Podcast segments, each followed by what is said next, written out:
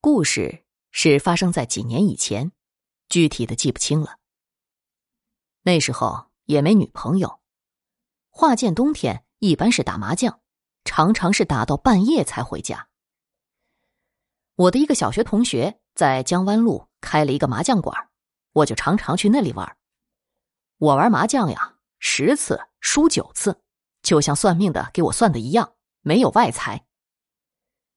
在麻将馆玩的三教九流，什么人都有。有的时候闲聊。我听到了这样的一个故事，是一个关于养鬼的故事。说这事儿的人叫球子，他每天就是靠打麻将为生的。那天没有人，我们等局，就在麻将馆门口坐着，然后就聊了起来。我说：“秋哥，你打麻将可没见你输过呀，你玩的真好，我来就是捐钱的。”他笑着说道：“嗨，麻将这东西主要是靠运气。要是说手法的话，大家都差不多。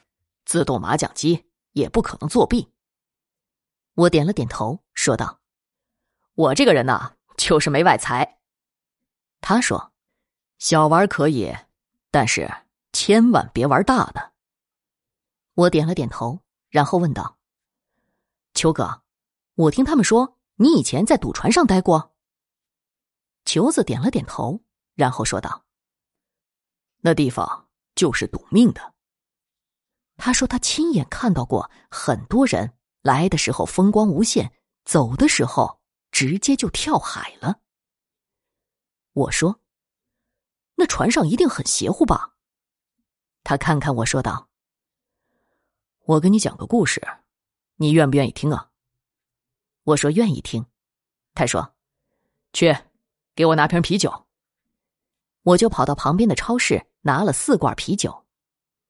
球子边喝酒边说道：“他去的时候，香港还没回归呢，那船是新加坡的，他跟着他的亲大哥到新加坡打工，他大哥是做日本料理的，他在那边帮人养鱼。后来有一个机会。”他们上了赌船，上船的第一件事儿就是纹身，因为在大海上出了什么事情死了，一般都是靠纹身来认人的。球子说完，把胳膊露了出来，我看到了一个大大的毛泽东头像。然后他继续讲，在船上的时候，他是做客房的，他大哥是主厨，偶尔也会有机会遇到旅客，给点筹码什么的。在船上是不给现金的，小费全是筹码，他就常常去碰碰运气什么的。但是他大哥一般都是攒着下船以后换钱。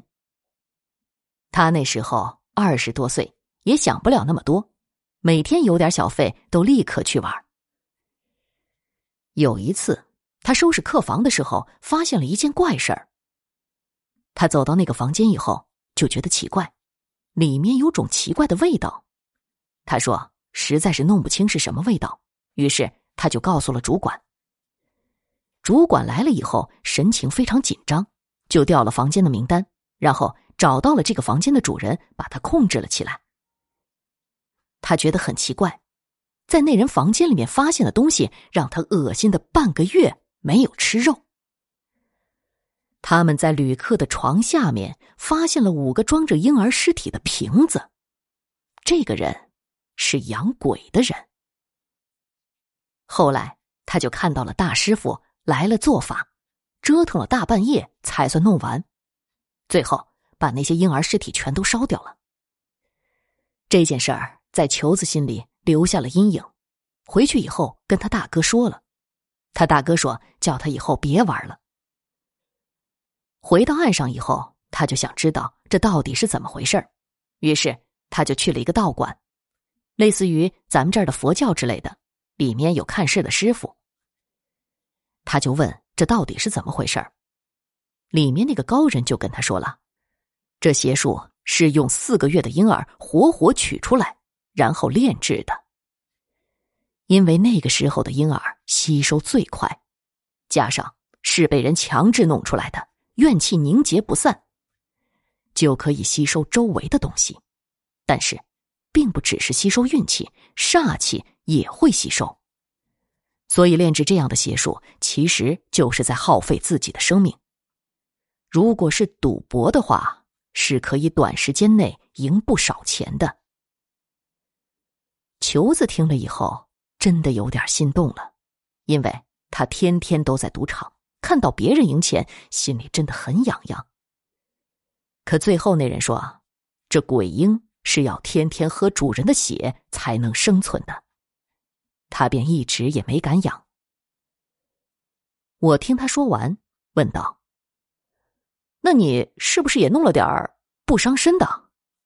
要不然你怎么会总赢钱呢？”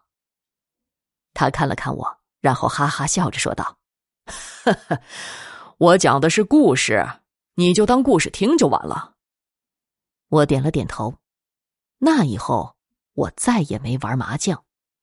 球子。也在去年的时候去珠海了，听说他在那边赢了不少的钱。